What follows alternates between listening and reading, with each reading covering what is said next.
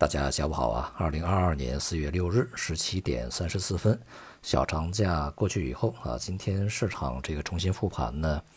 还是表现比较平稳啊。A 股呢，虽然说指数啊是大多数下跌，但是个股行业板块呢是大多数上涨啊。在这里面呢，分化还是相当的强烈。科技股呢表现是相当疲软啊，而且目前看呢，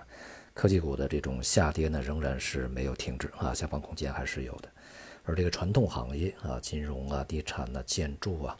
还有一些传统能源啊，这些呢是表现相对比较强劲一些。在这段时间啊，尤其是这个前面啊，金融、建筑这些呢，一直是在一个反弹的状态啊。所以呢，市场的这种这个风格呀，也是相对比较明显的一种分化。大体而言呢，A 股还是比较稳定啊，但是呢，当前有几个迹象还是需要非常注意啊。一个呢，就是外围市场啊，在今天表现都是不振的，而且在这段时间，呃，无论是欧美股市还是亚洲其他股市呢，上升的动力，那也就是在前面大跌以后啊，反弹的动能呢开始衰减啊。这种衰减呢，一方面是来自于这个货币当局，无论是欧美还是亚洲，还是澳大利亚，像这些地方啊，都是这个加快了货币政策回归正常化的一个进程。同时呢，有很多的鸽派的成员以及央行也开始转为鹰派啊，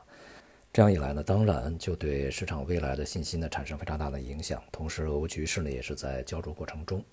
并且呢，里面还有另外一个比较重要的因素，就是新兴市场国家，尤其是中国经济，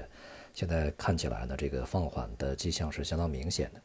而货币政策的这个收紧呢。呃，当然也会抑制欧美这些国家的经济的一个反弹啊。像央行呢就很明确的说啊，现在我们加息呢，就是先把过热的经济要降下来啊。前面的猛烈的放水，那么现在呢是非常迅速的猛抽银根啊。当然，对于经济的这种波动啊，恐怕是难以避免的啊。所以说，从前景看呢，不是非常乐观。而对中国经济而言呢，当前。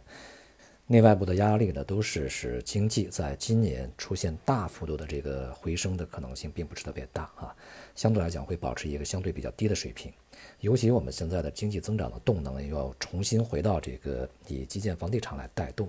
这样一个状态啊，说明经济呢还是有很大的压力啊。而对于市场而言呢，当前最大的问题啊，一方面呢在于这个外部市场的影响，另外一方面呢在于我们内部的。市场信心啊，以及非常现实的资金面的问题，目前呢，并非是一个存量的问题，而是一个这个市场失血有很多啊，比较多的这个情况。尤其在三月份啊，这个中国的债市和股市都是呈现资金大幅度流出的一个现象啊。像债市呢，这个流出了一百一十多亿，而这个股市呢，流出了这个六十多亿啊，都是以美元来计算的。尤其呢是股市啊，它的这个资金流出呢是在二零二零年九月份以后这第一次啊，而且呢我们流出的规模相当大。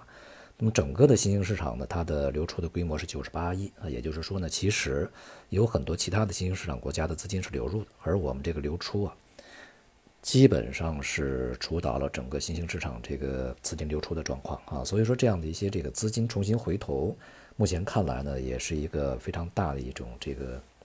难以去有乐观预期的一个事情。一方面呢是内外部的利差啊开始这个缩小啊，也就是在美欧加息的这种状况下呢，中国的利率现在呢反而还有这个下调的这种压力啊。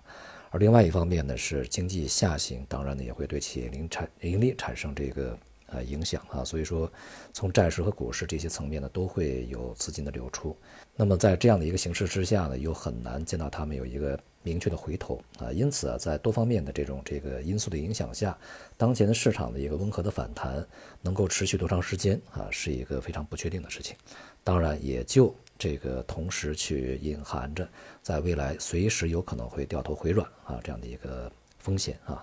所以呢，我们在未来的一段时间呢，对于整个市场的反弹啊，不宜有太过乐观的预期啊，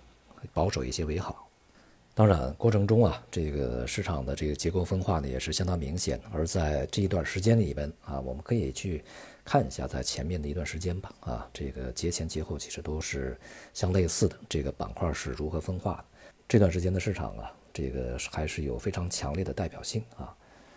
在其他市场方面啊，大宗商品在近段时间呢又做反弹啊，因为俄乌局势的进展啊。还是非常不顺利啊。这里面的无论是地缘政治的影响，还是用卢布去买天然气，那么还是本已存在的这些供应这个瓶颈问题啊，都使大宗商品在当前呢这个难以出现比较大幅度的一个单边下跌，所以说会在一个相对历史的高位啊进行一些震荡整理啊，这样的话也会对未来的通胀水平这个持续处于高位呢是形成一个非常典型的一个影响啊。但是呢，这个黄金、白银啊是在这个高位震荡回落啊，逐步的下行，因为整个的收益率在上涨啊，所以说整个的大的一个市场逻辑呢没有变，也就是整个的这个市场利率在上涨，美元在上行，大宗商品的货币的这大宗商品货币啊，这个呃表现比较强劲，而大多数的其他非美元货币在调整，债市呢处在一个承压状态，而股市呢只是看它反弹的幅度啊，大势向下。反弹是阶段性的，幅度呢可能是没有那么乐观的啊，因此在这样的一个交易的过程中，我们可以选择的这个标的物和空间呢是相对比较少的啊，我们可以去持仓的这个期限呢也是相对比较短的，所以呢，除非啊是一些这个已经配置的啊传统的价值板块以及当前啊比较典型的一些防御板块、低估值的板块，那么其他的一些行业啊还是要随时准备抽身离场啊。好，今天就到这里，谢谢大家。